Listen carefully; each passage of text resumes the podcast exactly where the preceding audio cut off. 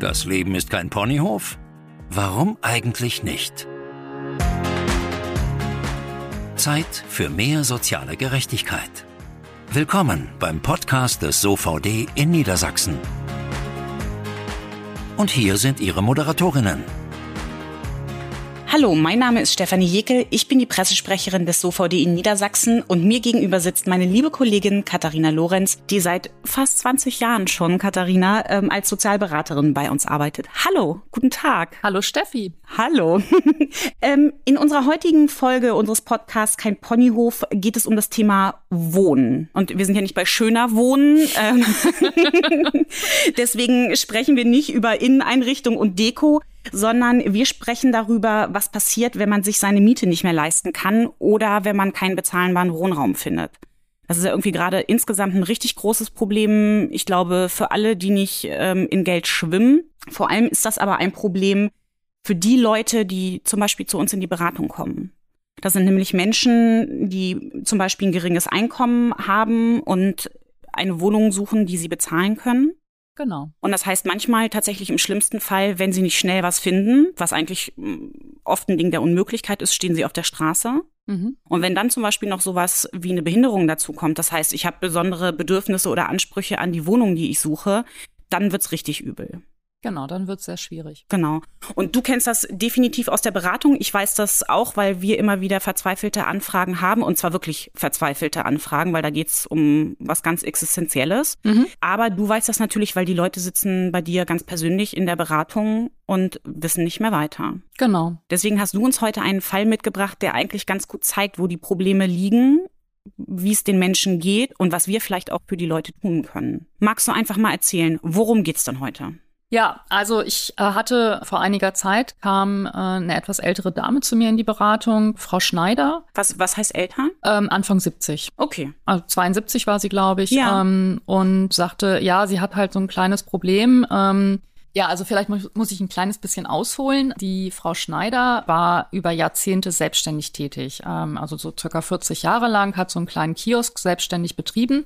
Und das Problem war so ein bisschen, ähm, dass sie über diese ganze Zeit nicht in die Rentenversicherung eingezahlt hat. Das ist ja bei vielen Selbstständigen das Problem, dass sie meistens nicht das Geld haben, um dann auch wirklich freiwillig Rentenversicherungsbeiträge Ich wollte gerade sagen, also das hat nichts mit Sorglosigkeit zu tun, genau. sondern das konnte sie sich einfach nicht leisten. Genau, also das reichte immer so, dass sie halt einigermaßen gut davon leben konnte.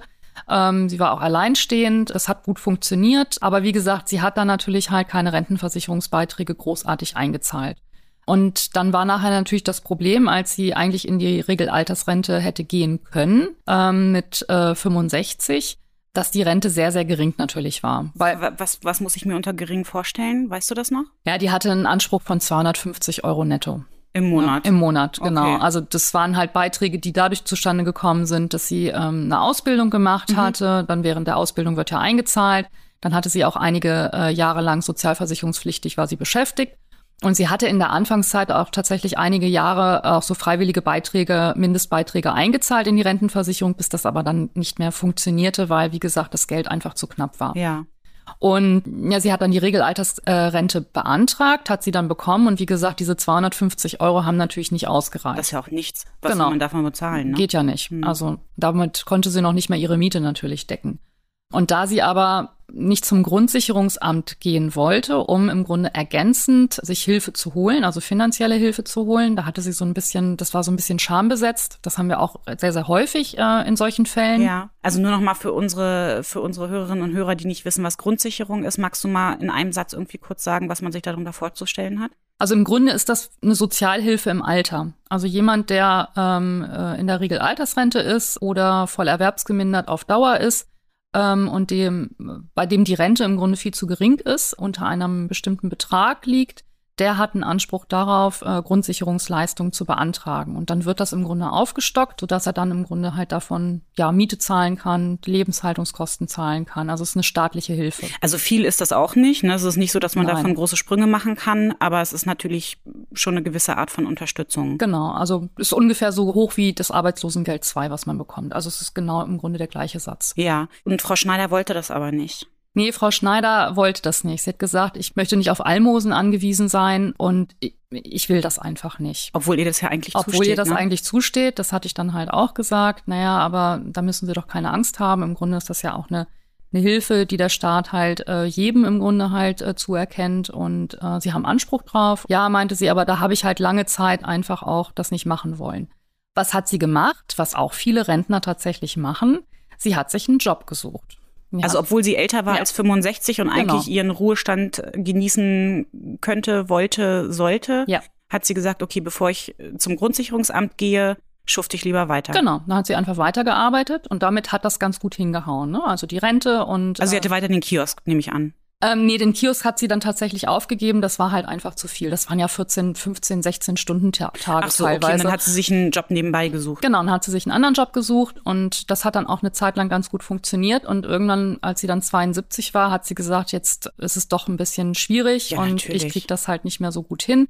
Hatte dann halt auch ähm, eine Operation an der Hüfte und äh, sagte, also ich, ich pack das halt einfach nicht ja, mehr. nicht zu schaffen. Genau. Und ähm, dann kam sie zu uns in die Beratung und wir haben das dann mal durchgerechnet. Ich habe dann den Antrag gestellt äh, auf Grundsicherungsleistungen und das lief dann auch erstmal im ähm, ersten Anlauf ganz gut. Das heißt Also, also, das war ja, entschuldige, das war ja für sie schon ein wichtiger oder großer Schritt auch, ne, wenn sie erst gesagt hat, das ist mir so unangenehm, ich möchte das eigentlich Mhm. nicht, aber irgendwann war sie so weit, dass sie gesagt hat, ich schaffe meinen Job nebenbei aus gesundheitlichen Genau. Gründen nicht mehr. Dann hat sie sich doch dazu durchgerungen, zu uns zu kommen. genau. Und du hast gesagt, wie das funktionieren kann, was da irgendwie in Frage kommt. Und dann hast du den Antrag für sie gestellt und es sah Genau. erstmal gut aus. Das war erstmal in Ordnung. Sie war dann auch ganz erleichtert, weil sie dann halt einfach auch jemanden hatte, der das für sie übernimmt. Also sie musste jetzt nicht extra zum Grundsicherungsamt, äh, musste da nicht den Antrag stellen. Formulare ausfüllen. Genau, das hat sie alles über uns gemacht. Das fand sie dann auch ganz in Ordnung. Hat dann auch gesagt, hätte ich das mal früher gemacht, Mhm. Hat, sie halt- dann, hat sie dann doch genau, gedacht, ne? Genau, Ja. genau. Ja, und ähm, wie gesagt, dann kam der Bescheid. Äh, man hatte ihr dann mitgeteilt, ja, also Grundsicherungsleistungen werden bezahlt und das war dann alles auch in Ordnung. Und vier Wochen später stand sie dann wieder bei mir in der Beratung und äh, sagte, ja, ich habe da noch mal ein Schreiben vom Grundsicherungsamt äh, jetzt bekommen. Typischer Fall von zu früh gefreut. Naja, ähm, sagen wir es mal so, es, das Problem an der ganzen Sache war, dass die Wohnung eigentlich zu teuer war. Und das hatte ich ihr vorher auch schon im Beratungsgespräch gesagt, dass es sein könnte, dass wir da vielleicht Probleme bekommen könnten. Dazu muss man sagen, sie wohnte in dieser Wohnung schon seit 25 Jahren und fühlte sich da auch sehr wohl, äh, hatte da auch ein gutes soziales Umfeld und sagte, ich möchte eigentlich aus dieser Wohnung nicht raus. Na klar, also seit 25 Genau. Jahren. Aber nur, damit ich das nochmal irgendwie richtig verstehe, weil so richtig gut kenne ich mich da ja natürlich auch nicht aus. ähm, das Grundsicherungsamt guckt schon, das ist ähnlich wie beim Arbeitslosengeld 2, nehme ich an. Mhm. Wie wohnst du? Also nicht wie wohnst du, sondern in was für einer Wohnung wohnst du? Wie groß ist die Wohnung? Und vor allen Dingen, was kostet die Wohnung? Genau. Also das ist nicht deine eigene Entscheidung, sondern das Grundsicherungsamt sagt, also du hast eine Wohnung von x Quadratmetern und das, was du da an Miete zahlst, ist zu viel. Genau, das kann also gut auch mal passieren. Das heißt, es gibt sogenannte Mietobergrenzen. Das kommt dann darauf an, wo ich wohne. Also wohne ich jetzt in, in, einer, in einer Stadt wie in Hannover oder wohne ich eher im ländlichen Bereich. Das ist dann unterschiedlich Das ist dann ne? unterschiedlich halt natürlich, weil auch da die Mietpreise natürlich unterschiedlich sind. Wie viele Personen wohnen in dieser Wohnung? Ähm, und dann gibt es halt Mietobergrenzen. Da gibt es auch Tabellen. Ähm, das kann man sich dann angucken und dann weiß man im Grunde halt, wohne ich jetzt in einer Wohnung, die soweit auch übernommen wird vom Grundsicherungsamt oder vom Jobcenter? Äh, oder ist die möglicherweise tatsächlich halt ähm, ein bisschen zu teuer? Und die von Frau Schneider, Die war ein bisschen zu teuer. was heißt ein bisschen zu teuer? Die lag 85 Euro über äh, der Mietobergrenze. Naja. Naja, Also- gut. Ja, letztendlich, natürlich kann man sagen, ja, ähm, das ist ja eigentlich nicht viel, aber diese Grenzen gibt es halt und wenn die Mhm. überschritten sind, dann ist das Grundsicherungsamt äh, da auch sehr restriktiv und sagt, nee, ist zu teuer. So, und das war auch jetzt hier der Fall, ähm, dass man gesagt hat, naja gut, ähm, die Wohnung ist zu teuer. Und äh, zumindest gibt es aber die Möglichkeit, dass das Amt diese zu hohen Kosten zumindest für sechs Monate noch übernimmt. Das heißt, Also, weil, weil die Alternative wäre ja, das Grundsicherungsamt sagt, nö, das bezahlen wir nicht. Genau. Und sie muss sich sofort eine neue Wohnung suchen. Genau. Also das ist zumindest halt die Möglichkeit, dass man sechs Monate lang tatsächlich auch in dieser Wohnung so verbleiben kann und auch das Grundsicherungsamt diese zu hohen Kosten auch erstmal für diesen Übergangszeitraum über, übernimmt. Also hört sich ja ganz nett an, aber ich glaube, gerade wer mal irgendwie in einer etwas größeren Stadt eine Wohnung gesucht hat, da sind sechs Monate ja irgendwie lächerlich. Mhm. Also ich kenne Leute, die suchen ähm, seit mindestens einem, einem Jahr eine bezahlbare Wohnung. Genau. Genau, und das war auch hier das tatsächlich das Problem. Also was man dazu wissen muss, ist, ähm, dass das Grundsicherungsamt oder auch der Jobcenter äh, so ein sogenanntes Kostensenkungsverfahren einleitet. Ach, so großer Gott. Naja, das äh, ist halt immer so ein großes Wort. Im, Ja. Grunde, Im Grunde ist es so, das ist halt ein zweiseitiges Schreiben. Da macht man dann halt äh, den Hilfeempfänger darauf aufmerksam, deine Wohnung ist zu groß, du musst deine Kosten senken.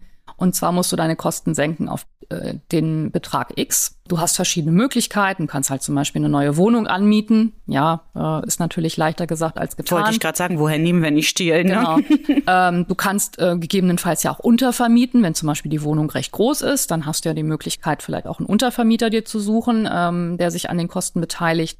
Also das sind dann so im Grunde halt die Tipps, die dann das Grundsicherungsamt gibt. So, und dann gibt's halt einen, ähm, einen bestimmten äh, Zeitpunkt, bis dem du äh, diese Kosten gesenkt haben musst. Und danach ist es dann so, wenn du das nicht getan hast, also wenn du nicht umgezogen bist äh, oder anderweitig halt versucht hast, deine Kosten zu senken, dann sagt das Grundsicherungsamt äh, ab dem ersten, ab dem nächsten ersten, wir übernehmen tatsächlich nur noch die angemessenen Kosten. Also das heißt, die das ist jetzt nicht so, dass sie gar keine Kosten mehr übernehmen Mhm. für die Wohnung, sondern die übernehmen dann nur noch die angemessenen Kosten. Und den Differenzbetrag, den musst du selber zahlen. Von diesem Regelsatz. Äh, Regelsatz, der Mhm. ja, also wenn ich mal so gucke, was wir immer so durchrechnen und was der SOVD dazu sagt, also irgendwie nicht existenzsichernd ist. Also das ist ja ein Satz, der irgendwie arm macht. Also du bist arm in unseren Augen, wenn du Grundsicherung bekommst oder Genau.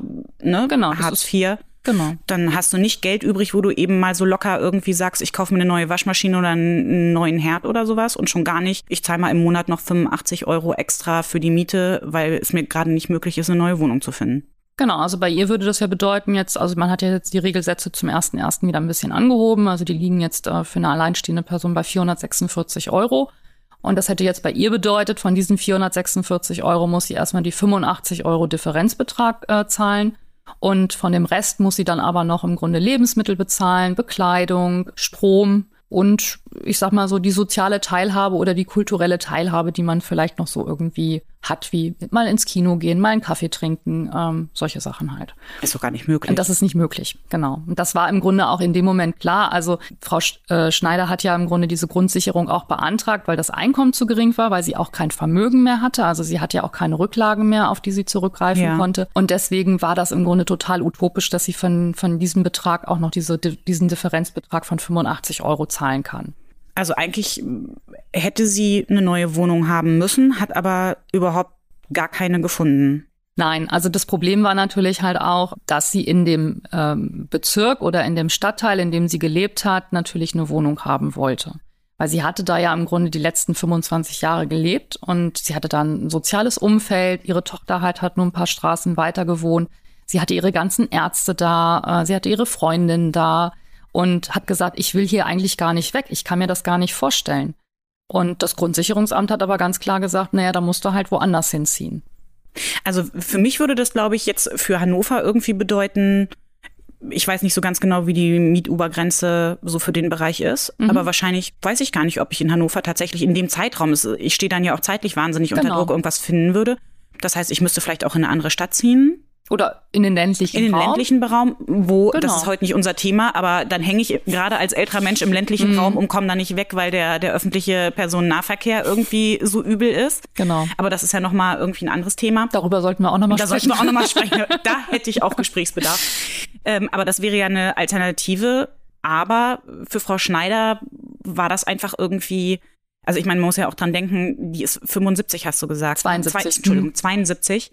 Ähm, wie sagt man so schön, einen alten Baum verpflanzt man nicht mehr. Und das ist dem Grundsicherungsamt aber natürlich völlig egal, ob da Klar. ein, ein junger Mensch kommt ähm, nach der Ausbildung, nach dem Studium oder irgendwas, wo man sagen könnte, okay, ne, du bist noch ein bisschen mobiler, du kannst noch, dir noch mal woanders eine, eine, eine andere Wohnung suchen. Oder ob man einer 72-jährigen Frau, die natürlich vielleicht auch ein bisschen überfordert ist mit dem, mit dem ganzen Formular, Papierkram, gut, dafür hat sie uns, aber sie müsste umziehen, das ist ja, das ist ja unglaublich, wie, wie aufwendig und anstrengend das irgendwie ist. Und was das dann auch mit den Menschen macht, wenn sie ihr persönliches Umfeld von heute auf morgen verlassen müssen. Klar, also die, die kam mit diesem Schreiben und war halt erstmal komplett am Boden zerstört und hat gesagt, ich, was soll ich denn machen? Ich, ich kann das nicht. Ähm, Ich habe auch schon meine Tochter gefragt, was wir machen sollen. Wir haben jetzt auch schon mal am Wochenende geguckt, haben äh, mal so den Immobilienmarkt uns angeschaut. Also die Tochter hat dann halt im, im Internet auch geguckt, die haben die Zeitung durchforstet und haben halt einfach gemerkt, okay, es gibt halt einfach keine bezahlbaren Wohnungen, also oder keine Wohnungen,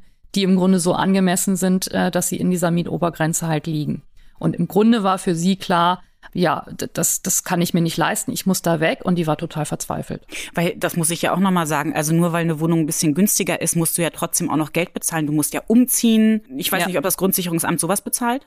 Doch, Umzugskosten okay. werden dann teilweise mhm. halt tatsächlich auch übernommen. Aber wenn du neue Möbel brauchst oder sowas, ich weiß nicht, eine andere Küche oder sowas, weil die alte nicht passt oder äh, keine Ahnung was. Also ein Umzug ist ja nicht einfach nur so, ich order da irgendwie einen LKW und pack meine Sachen da rein. Mhm. Da kommen ja noch ganz andere Kosten auf dich zu. Also wie gesagt, bestimmte Kosten werden tatsächlich mhm. auch dann vom Grundsicherungsamt oder Jobcenter übernommen. Aber da lag auch jetzt hier gar nicht so das große Problem, weil die Tochter schon gesagt hat, naja, ich würde sie ja dann auch unterstützen. Okay. Also das war jetzt nicht das große Thema. Das große Problem war für sie einfach diese Angst, halt aus ihrem Stadtteil raus zu müssen, aus der Wohnung auch raus zu müssen, wo sie halt auch im Haus ähm, einfach eine gute, ja, eine gute Umgebung hatte, sich wohlgefühlt hat, nette Nachbarn hatte. Und das war für sie im Grunde halt tatsächlich nicht so vorstellbar. Und wie du schon sagtest, ne, alten Baum verpflanzt man ungern. Und das war bei ihr tatsächlich auch einfach das, das Hauptthema. Ja, vor allen Dingen, je älter du wirst, desto eher brauchst du ja vielleicht auch mal Hilfe. Genau, das war nämlich ja, auch so, sie hatte von Nachbarn, Freunden, und sowas. Genau, genau, genau, ja. genau. Okay, was hast du gemacht? Sie kommt zu dir, am Boden zerstört. Und nun? Ähm, ja, also ich habe ja dann gesagt, dass es tatsächlich eine Möglichkeit gibt, äh, dass sie weiterhin in dieser Wohnung bleiben kann. Denn ähm, was man noch beachten muss, ist äh, bei diesem Kostensenkungsverfahren, dass man auch argumentieren kann, dass diese unangemessen hohen Kosten übernommen werden können, wenn eine besondere Härte vorliegt. So, und die muss man natürlich nachweisen. Was ist denn eine besondere Härte zum Beispiel? Also eine besondere Härte ist für das Grundsicherungsamt in dem Augenblick zum Beispiel aus medizinischen Gründen oder aus sozialen Gründen. Okay, und ich nehme mal an, bei Frau Schneider wären es die sozialen Gründe gewesen. Ja, also die medizinischen Gründe liegen im Grunde halt eigentlich eher vor, wenn du pflegebedürftig bist oder wenn du zum Beispiel behindert bist. Okay. Ne, und oder auch an, an einer schweren Krankheit leidest und im Grunde halt einfach auch so ein Betreuungsnetz benötigst. Ähm, das heißt, die Ärzte müssen um die Ecke sein. Du hast da vielleicht auch schon den Pflegedienst. Du hast vielleicht halt auch Betreuerinnen, die äh, um die Ecke wohnen. Ähm, so dass man dann sagt, naja, aus den medizinischen Gründen äh, ist es einfach so, dass du in dieser Wohnung, in dieser zu teuren Wohnung auch verbleiben darfst.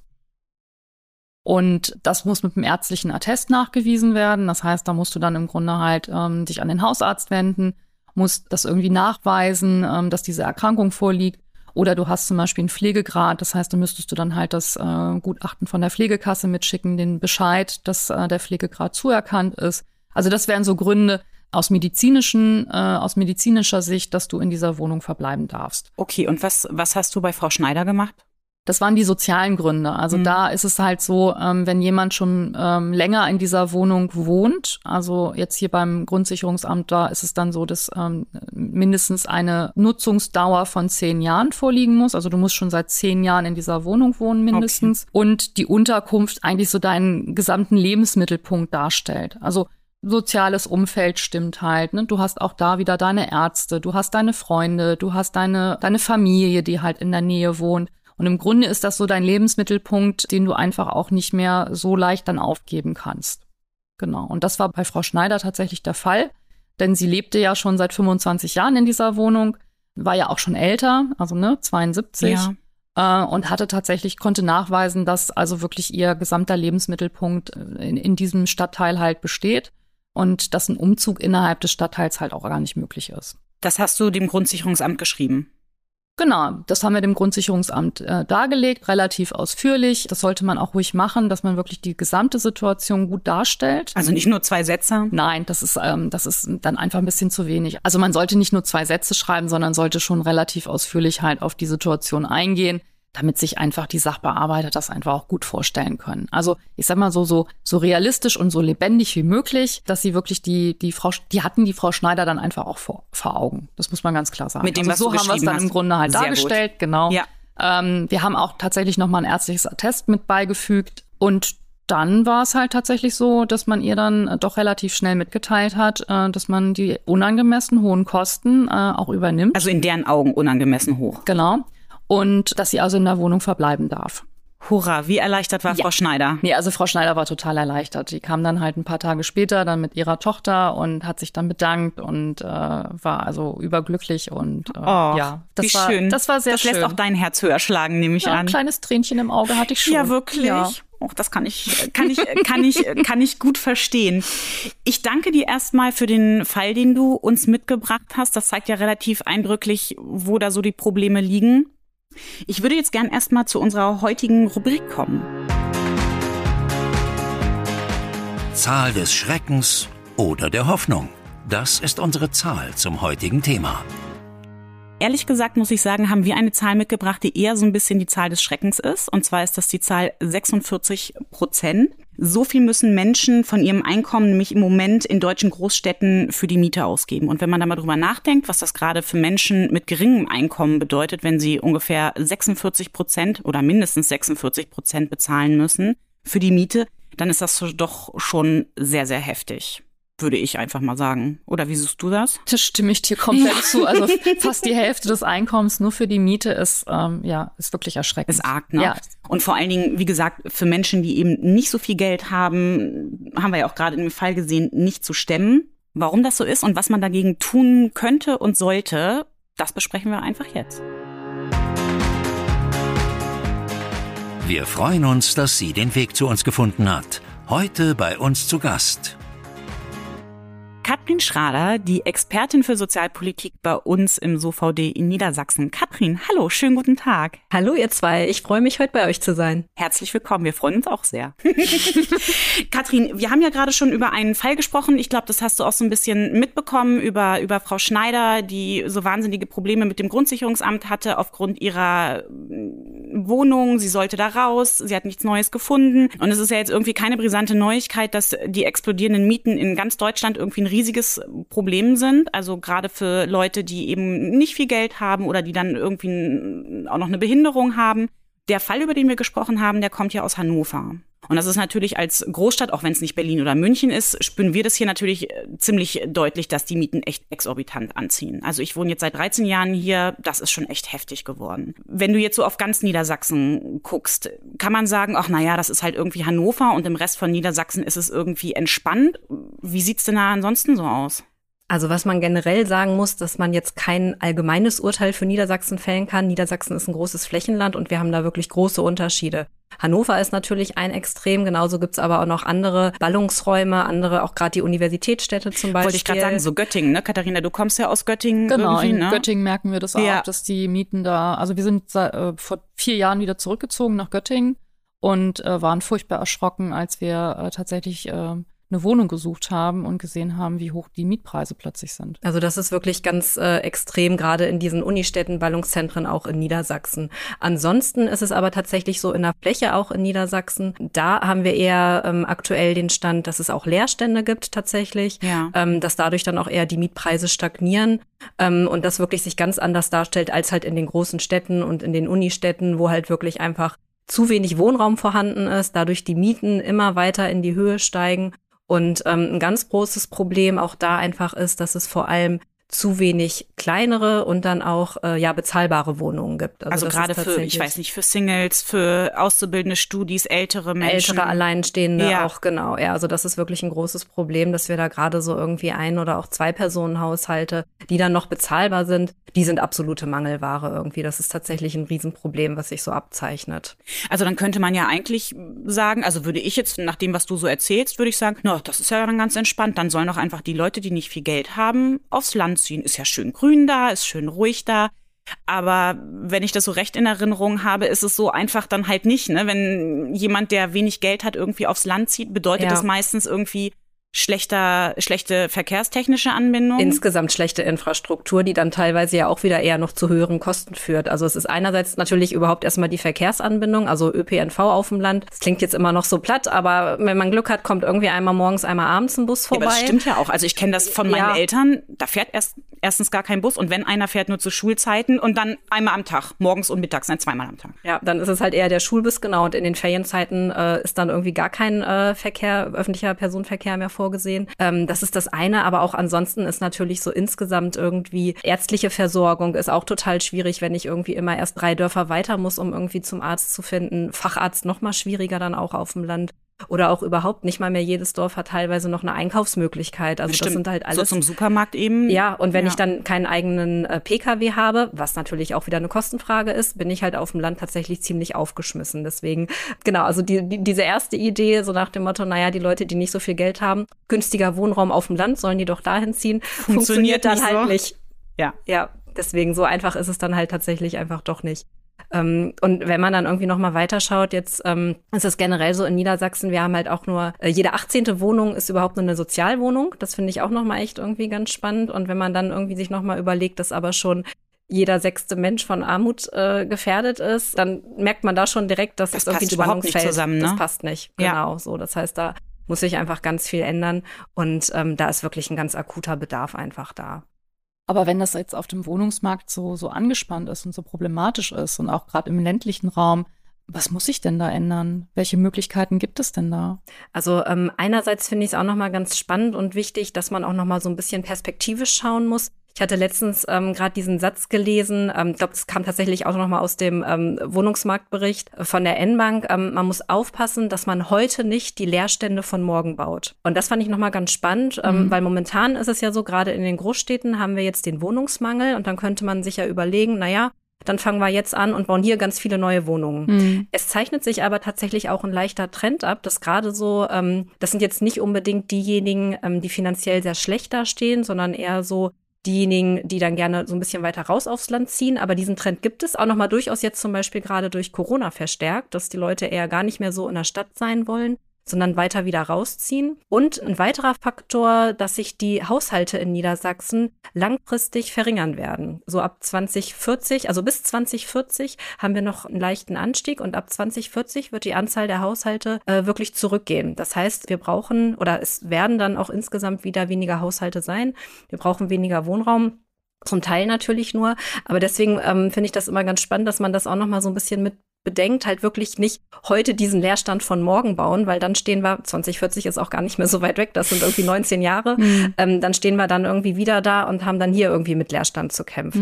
Aber weil, weil das finde ich ganz spannend, dass du das sagst, weil ich letztens eine Diskussionsrunde hatte mit äh, Politikerinnen und Politikern und da war eigentlich durch die Bank weg die Lösung, ich glaube auch eher so im, im städtischen Bereich, bauen, bauen, bauen, dann wird alles irgendwie gut. Also aktuell ist das auch, glaube ich, erstmal noch die einzige Lösung. Trotzdem muss man, glaube ich, gucken oder das tatsächlich so ein bisschen ins Verhältnis setzen und langfristig einfach planen und jetzt nicht, also andererseits brauchen wir uns auch nichts vormachen, also dass wir jetzt irgendwie ad hoc sagen, wir stampfen jetzt irgendwie hunderttausende neue Wohnungen irgendwie raus, das wird sowieso nicht passieren. Nee, die Politik tut gerne so, Ja. ne? als ob das so mit dem Fingerschnipp erledigt wäre. Ja, genau. Das ist tatsächlich immer irgendwie nur so ein, ähm, ja, politisches Lippenbekenntnis und in der Tat passiert dann irgendwie gar nichts. Also aktuelles Beispiel, der ähm, unser Bauminister Olaf Lies hatte sich auch noch mal eigentlich dazu bekannt, jetzt 40.000 weitere Sozialwohnungen aufzustocken und ja, bis 2030 soll das sein. Ähm, das sind jetzt nur noch neun Jahre.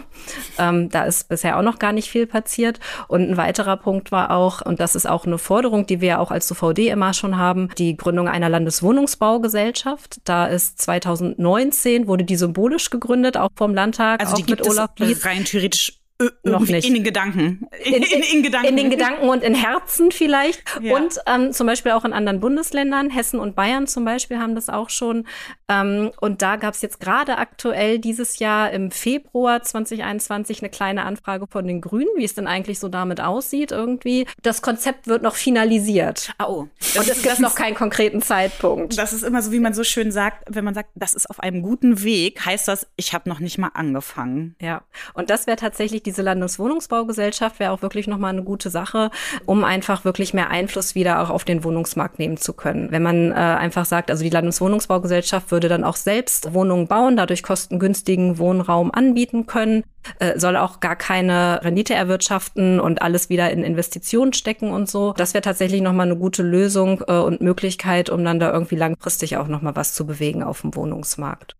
Und ein anderer Punkt ist natürlich, dass generell der äh, soziale Wohnungsbau auch einfach weiter wieder gefördert werden muss. Wir haben im Moment das Problem, dass die Anzahl der Sozialwohnungen, der Sozialbindungen einfach ganz krass zurückgeht. Da hatte ich auch noch mal recherchiert. Im Jahr 2000 hatten wir noch 132.000 Sozialwohnungen. Mhm. Wir sind jetzt bei 67.000. In Niedersachsen. Mhm. Das ist die Hälfte. Mhm. Und der Trend ist weiter abfallend, weil diese Sozialbindungen gehen so 20, 25 mhm. Jahre irgendwie ungefähr und dann laufen die einfach aus. Und es werden überhaupt nicht im selben Maße neue Sozialwohnungen errichtet und gebaut. Und das merken wir halt jetzt. Und deswegen ist da halt auch eine Forderung, die wir als SOVD auch haben, wieder auf jeden Fall auf diese 100.000 Sozialwohnungen erstmal aufzustocken. Das würde dem entsprechen, wozu sich auch Olaf Lies bekannt hat, 40.000 jetzt weitere zu schaffen. Müsste halt dann auch nochmal irgendwie angegangen und Wollte umgesetzt sagen, ne? werden. Ne? Mhm. Ja, ja und, nützt nichts und relativ schnell, ne? weil wir merken das ja auch in der Rechtsberatung. Das ist ja auch immer so ein, das Problem. Ja, was soll ich denn machen? Ich, wie finde ich denn im Grunde eine günstigere Wohnung? Und das ist genau der Punkt. Also es gibt halt einfach äh, wenig äh, Sozialwohnungen und selbst wenn die Leute dann äh, Wohnberechtigungsschein halt beantragen, dann sagt das Wohnungsamt, ja, wir haben aber nicht ausreichend äh, Wohnraum oder, oder äh, Wohnung für sie. Und äh, von daher, ja, ja, das merken wir auch. Und ich glaube, besonders schwer, das kenne ich jetzt auch so aus der Beratung oder auch mal so von einzelnen Anfragen, die, die bei mir landen, wird es natürlich, wenn Menschen mit Behinderungen eine bezahlbare Wohnung suchen. Also weil das heißt, äh, ne, also die brauchen eine Wohnung, wo sie mit dem Rolli gut zurechtkommen oder die bestimmte andere Kriterien irgendwie erfüllt. Und wenn man mal so guckt, sind die zum Teil echt nahezu unbezahlbar. Also woran liegt das, dass die dann noch so zusätzliche wahnsinnige Schwierigkeiten haben? Da treffen einerseits ja zwei Faktoren aufeinander. Wir haben generell wenig bezahlbare Wohnungen und wir haben auch super wenig barrierefreie Wohnungen. Also nur Zwei Prozent aller Wohnungen in Deutschland entsprechen wirklich allen Kriterien der, der Barrierefreiheit, also auch dann quasi nach DIN-Standard. Ähm, das sind super wenig. Und äh, wir haben ähm, ja viel mehr wirklich ähm, Menschen mit Behinderung in Deutschland, auch damit körperlichen Behinderungen, die ähm, einen, einen Bedarf hätten an einer barrierefreien Wohnung. Und hinzu kommen einfach noch immer auch die immer mehr werdenden älteren Menschen, die ja dann auch einen Bedarf an Barrierefreiheit haben. Das wollte haben. ich gerade sagen. Also die Leute denken ja bei barrierefreien Wohnungen immer mhm. ähm, in erster Linie an den Rollstuhlfahrer. An, an den mhm. Rollstuhlfahrer. So, mhm. ähm, das ist sicherlich auch so. Aber eben, ne, es gibt auch ältere Menschen und man muss ja mal insgesamt irgendwie sagen, eine barrierefreie Wohnung ist ja für jeden praktisch. Das muss man ja einfach mal so sagen, ne? weil die Türen sind irgendwie breiter, es gibt weniger Schwellen, es gibt weniger Hindernisse, ähm, es gibt einen Aufzug im Haus. Mhm. Ich wäre froh, wenn ich in meinem äh, Haus einen Aufzug hätte. so insgesamt, ähm, das würde dann ja auch, weiß ich nicht, Familien mit einem Kinderwagen oder sowas irgendwie entgegenkommen. Also es ist ja nicht immer nur so, dass es der, der in Anführungszeichen klassische Rollifahrer ist, dem man mit so einer barrierefreien Wohnung was Gutes tut. Stimme ich dir absolut zu. Ich glaube aber, dass tatsächlich gerade auch vielleicht auf äh, Seiten von möglichen Vermietern immer noch irgendwelche Vorbehalte sind, vielleicht auch einfach nur im Kopf so in die Richtung, also eine barrierefreie Wohnung, ah, die sieht dann nicht mehr schön aus und dann, dann werde ich die hinterher irgendwie auch gar nicht mehr los. Also äh, das mhm. sind natürlich irgendwie einfach komplett falsche Gedanken, weil A gibt es genug Menschen, die wirklich einen Bedarf auch weiterhin an einer barrierefreien Wohnung haben. Ähm, und selbst wenn ich den Bedarf nicht hätte, muss das ja nicht heißen, dass ich mich auch als ähm, Mensch ohne Behinderung oder auch jüngerer Mensch ähm, nicht wohlfühle in einer barrierefreien Deswegen, Wohnung. Da ja. gibt es auch super ähm, ja, schöne Beispiele. Das heißt dann so als Stichwort so, äh, Universal Design oder Design for All, dass einfach auch alle mitgedacht werden und die wirklich dann auch einfach schick und modern sind. Also ein Beispiel fällt mir da immer sofort ein, ähm, das ist die ebenerdige Dusche. Gab es irgendwie mhm. ja anfangs auch immer gar nicht Stimmt. so und ist aber auch einfach mhm. echt super schick und auch gerade viel in Hotels irgendwie ähm, gibt da ja ganz moderne Lösungen und würde niemand auf die Idee kommen und das irgendwie sagen, oh nee, das gefällt mir jetzt aber nicht. Und äh, genau das ist aber so ein super Beispiel für quasi Universal Design. Es kommt allen zugute und ist halt trotzdem schick und modern und das gibt's halt auch für ganz viele andere Bereiche, die halt so Wohnen und Bauen betreffen. Und ich glaube, da muss man einfach irgendwie auch noch mal ran und so ein bisschen diese ja merkwürdigen Ängste oder Vorbehalte auch bei Vermietern noch mal abbauen. Irgendwie, nee, wenn ich das jetzt barrierefrei umbaue, oh, dann ist es nicht mehr mhm. schön, das wird irgendwie hässlich. Und vielleicht kennen auch viele oder haben dann so im Blick, gerade was dann irgendwie auch so diesen ähm, Badbereich anbelangt, wenn man irgendwo so auf öffentlichen Toiletten ist ähm, und dann äh, gibt's da diese, diese Haltegriffe, diese ja. Armstützen äh, bei der ähm, Behindertentoilette. Da gibt's auch schon viel schickere Sachen mittlerweile. Da gibt's ja auch ganz tolle Sachen, ähm, die man dann, die dann in der Wand quasi hinter der Toilette verschwinden, dass man die dann wirklich nur, wenn der Bedarf da ist, auch nutzen kann. Das wissen aber ganz wenige. Und ich glaube, deswegen kommen da manchmal diese komischen Vorbehalte zustande und deswegen haben einige Vermieter gar kein Interesse irgendwie umzubauen aufgrund solcher falschen Vorstellungen. Ja. Und ich glaube auch tatsächlich, dass die Menschen selber, also gerade auch Menschen mit Behinderungen, auch ganz konkret mit Vorurteilen und auch Diskriminierung ihnen selbst gegenüber zu kämpfen haben. Ich glaube, das geht wirklich dann so in die Richtung, ähm, ach Mensch, Mensch mit Behinderung, arbeitet der überhaupt? Kriege ich dann immer regelmäßig meine Miete? Will ich hm. lieber nicht haben als Mieter. Das okay. spielt sicherlich ja. auch noch eine Rolle und da muss man, glaube ich, auch einfach noch weiter, weiter ran und viel Aufklärungsarbeit irgendwie leisten. Und ähm, da Also versucht der SOVD, ja, aber das ist offensichtlich ja. echt ein, ein, ein dickes, ein dickes Brett, ne? Weil was wir, Katharina, da kannst du mir bestimmt zustimmen, zustimmen, auch immer haben, ähm, oder du vor allen Dingen wahrscheinlich auch in der Beratung, ist halt die Frage, okay, an wen kann ich mich denn wenden, wenn ich eine barrierefreie Wohnung suche? Hast du da irgendeinen Tipp für jemanden, der da wirklich echt gerade akut Bedarf hat? Es gibt ähm, einerseits erstmal ja verschiedene Beratungsstellen als Anlaufmöglichkeiten, also auch so zum Beispiel ähm, kommunale Wohnberatung ähm, oder dann, da haben wir auch im äh, SOVD einige, die ergänzenden unabhängigen Teilhabeberatungsstellen, die da dann auch nochmal beraten, vermitteln, unterstützend einfach tätig sind. Ähm, dann gibt es Möglichkeiten, wie man nochmal finanzielle Förderungen bekommen kann. Das wäre zum Beispiel auch über die N-Bank, die da nochmal berät oder auch möglicherweise bei so Umbauten die, äh, die Pflegekasse, die da vielleicht auch genau. nochmal unterstützt. Und äh, was tatsächlich jetzt nochmal ganz frisch ist, das ähm, wurde im Juni jetzt auch erst dieses Jahr veröffentlicht. Es gibt jetzt eine neue Online-Plattform adira.de und die wurde jetzt gerade äh, ins Leben gerufen von ja unserem befreundeten Verband, dem Blinden- und Sehbehindertenverband Niedersachsen. Und das ist eine Vermittlungsplattform wirklich für barrierefreie Wohnungen, die dann ähm, auch ganz konkret wirklich der DIN 18040, das ist die DIN für barrierefreies Bauen, ja. entsprechen. Okay. Und da können sich sowohl Vermieter als dann auch Suchende kostenfrei registrieren. Die Website wird jetzt nach und nach gefüllt, also tatsächlich aber wirklich die, äh, die Anbieter, jetzt die Vermieter, müssen da ihre Wohnung einstellen und dann wird es noch einmal geprüft und dann, ob das dann auch wirklich den Kriterien ja. der Barrierefreiheit entspricht. Und dann, genau, können sich da halt dann die Interessierten auf die Wohnung bewerben und das soll wirklich anbieterübergreifend sein. Also ansonsten haben das natürlich, gerade auch so einige Wohnungsbaugenossenschaften haben das ja auf ihrer jeweiligen Website zum Teil auch halt schon ausgewiesen. Alle einzeln irgendwie abklappern. Dann, ne? Genau, mhm. klapper ich mhm. im Zweifelsfall irgendwie nach und nach weiß ich jetzt nicht, 15, 20 Webseiten ab oder so und muss mich da überall durchklicken. Wenn ich überhaupt da so affin bin, dass ich die ganzen einzeln irgendwie ansteuern kann. Also es ist natürlich ja. besser, wenn man das einmal irgendwie zentral gebündelt hat. Ja. Ähm, www.adira.de. Ich wiederhole das nochmal. ja. ja, Katrin, vielen, vielen Dank für den Tipp, den du uns mitgebracht hast und für die, für die Infos rund um das Thema ich nehme einfach oder wir nehmen einfach mal mit, glaube ich, dass da echt noch viel zu tun ist. Nochmal den kleinen Wink mit dem Zaunfall an die Politik. Ne? Endlich was zu tun, kommt in die Hufe. Ähm, der SOVD hat das im Auge und lässt nicht locker, würde ich sagen. Unbedingt. Wir bleiben dran und wir bleiben hartnäckig. So ist es. Sehr schön. Alles klar, dann sage ich euch beiden herzlichen Dank äh, für den Podcast heute. Es hat mir sehr, sehr viel Spaß gemacht. Mir auch. Katrin, danke, dass du da warst. Sehr gerne. Ähm, und Katharina, wir sehen uns beim nächsten Mal. Gerne. Bis dahin, macht's gut. Tschüss. Tschüss. Tschüss.